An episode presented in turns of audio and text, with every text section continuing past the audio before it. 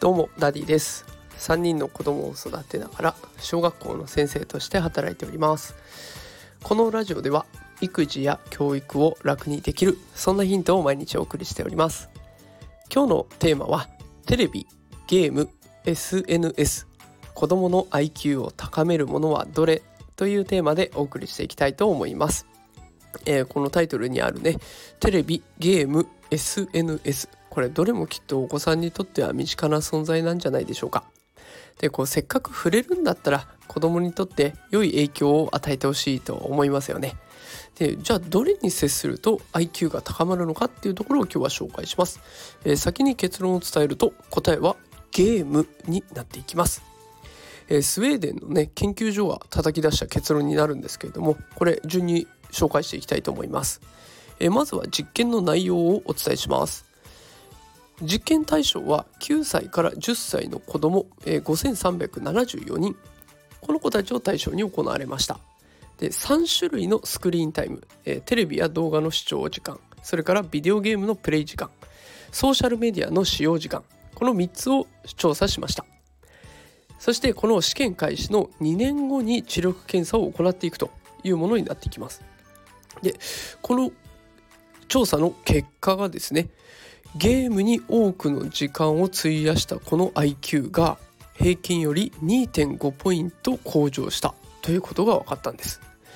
でどうしてじゃあゲームをすると IQ が上がるのかっていうところなんですけれどもこれ別の方がこの調査を分析しましてアメリカの精神医学会のメンバーの一人がねこんなことを言っていますちょっと難しいですが伝えます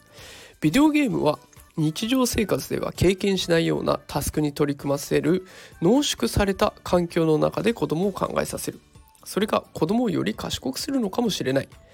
ビデオゲームでは多くの場合積極的な戦略や計画思い切った意思決定が必要になるからだ。ビデオゲームをすればするほどゲーム上の目的達成に関わる神経回路が強化される。その回路が我々が知力を測定する際に考慮する現実世界での意思決定にも関わっているのかもしれない。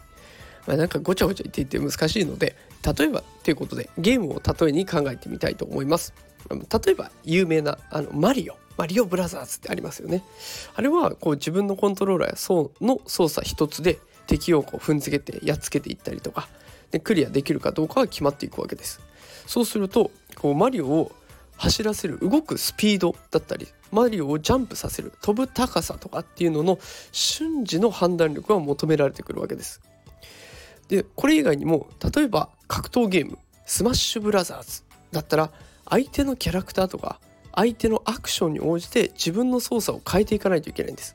これ相手がどう動くかによって瞬時に戦略を練っていかないので高い戦略性が求められてきます。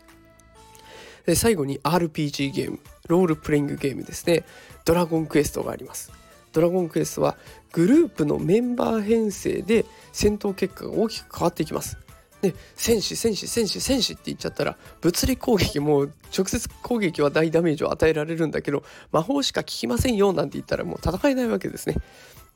あとはストーリーを達成していくことで世界が広がっていくのでこういった課題解決をしていく。能力がかなり求められてくるっていう風になっていきます。えこういった面から IQ が上がってきてるんじゃないかこういう能力を求められるから IQ が上がってるんじゃないかというふうに言われているわけです。えただですねこの調査健康については一切触れていないんです。で中には、えー、ゲームちょっと目悪くなるかもしれないとか依存症が心配とか不健康になるかもしれないっていう不安を抱えていらっしゃる方もいるんじゃないでしょうか。でこれ、えー、また別の方がねその心配を解消する発言をしているんです。子どもの知力を高めたいのならビデオゲーム以外にも選択肢はある。例えばチェスのようなゲームやピアノのレッスン卓球などは認知機能にプラスの影響をもたらすことが過去の研究で報告されていると書かれています。だからゲームだけじゃないよと。例えばチェスをやってみるとか。まあチェスって日本じゃあんまり馴染みがないから日本版で言うと将棋とか囲碁とかそういったことになりますよね。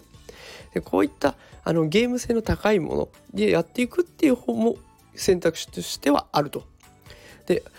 ただあのゲームやりすぎて困るんですってなるんだけどお子さんの IQ を上げるためって考えたらゲームをちょっと多めに見てあげられそうじゃありませんかね。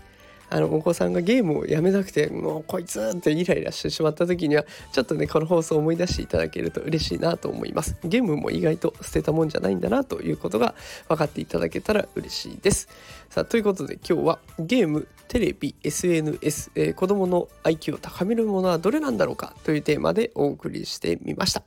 また明日も放送したいと思います。それではまた明日会いましょう。さようなら。